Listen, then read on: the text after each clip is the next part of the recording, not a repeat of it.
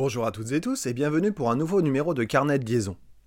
Nous sommes donc tous d'accord pour dire qu'une production évaluée par note chiffrée doit être accompagnée par des annotations, des commentaires, une appréciation ou encore un barème.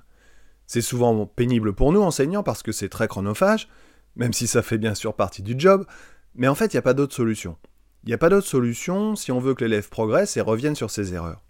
Ceci étant, je me suis aperçu que je pouvais mettre toutes les annotations du monde, quand il y a une note avec, l'élève ne regarde que ça. Alors comment faire? Comment faire pour que les élèves se concentrent sur leurs erreurs et acceptent de retravailler leur copie Certains collègues n'écrivent pas la note sur la copie et diffèrent sa publication à la fin de la correction, à la fin de la semaine ou même à la fin du trimestre. D'autres mettent des bonus si la correction est bien faite et bien réalisée. Moi j'ai décidé de ne plus mettre de notes. Plus mettre de notes en classe de seconde. Parce qu'au-delà de l'intérêt que peuvent avoir les élèves pour une remédiation éventuelle, je me heurte depuis quelques années à deux obstacles majeurs. Le niveau très faible de mes élèves et la très maigre envie de travailler. Ces difficultés que je rencontre m'empêchent, à mon sens, d'évaluer objectivement mes élèves. Pour moi, objectivement, c'est par rapport à une lecture attentive et approfondie des programmes, c'est-à-dire que doivent savoir et savoir faire les élèves en fin d'année?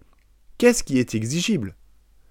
Parce que si j'évalue comme je pense être en accord avec ces programmes, je mets deux à tout le monde et ça n'a pas de sens.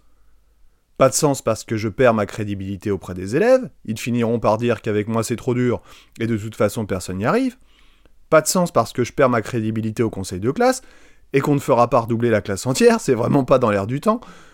Pas de sens parce que je renforce l'idée dans la tête de mes élèves qui sont nuls. Alors peut-être qu'ils sont nuls, mais ils sont là, devant moi. Et finalement, ils n'y sont pour rien, eux.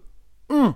L'institution les a fait avancer jusqu'en seconde. Et si toute la journée on leur dit qu'ils sont nuls, partout, tout le temps, on les perd encore un peu plus. Et on en fait quoi après? Mais ça, j'en veux pas en fait, j'enseigne pas pour ça. Je suis donc devant une équation que je ne peux pas résoudre. Je souhaite être bienveillant et exigeant, mais je ne peux pas faire les deux à la fois, parce que le public que je rencontre ne me le permet pas. D'ailleurs, certains collègues oppose systématiquement bienveillance et exigence, comme s'il s'agissait de deux courants de pensée opposés. Moi je pense que l'on peut être les deux et qu'il faut être les deux, à condition d'avoir un élève ou un groupe d'élèves qui s'y prête. Et on en arrive donc au nerf de la guerre. L'épicentre de mes inquiétudes est l'une des causes de ma demande de mise en disponibilité. Compte tenu de toutes ces difficultés rencontrées, et quel que soit le chemin suivi, je ne suis pas satisfait et intensément frustré. Soit je me sens déconnecté de mes élèves, et il faut bien le dire, inutile, parce que trop exigeant. Soit je ne les forme pas, je ne les prépare pas comme il faut, je leur mens en quelque sorte, parce que trop bienveillant. Je ne peux pas choisir. Je ne veux pas choisir. Choisir, c'est renoncer. J'ai choisi, je renonce. Si vous aimez cette émission, n'hésitez pas à commenter ou partager. Émission disponible sur toutes les plateformes audio digitales. Je vous dis à bientôt, et d'ici là, portez-vous bien.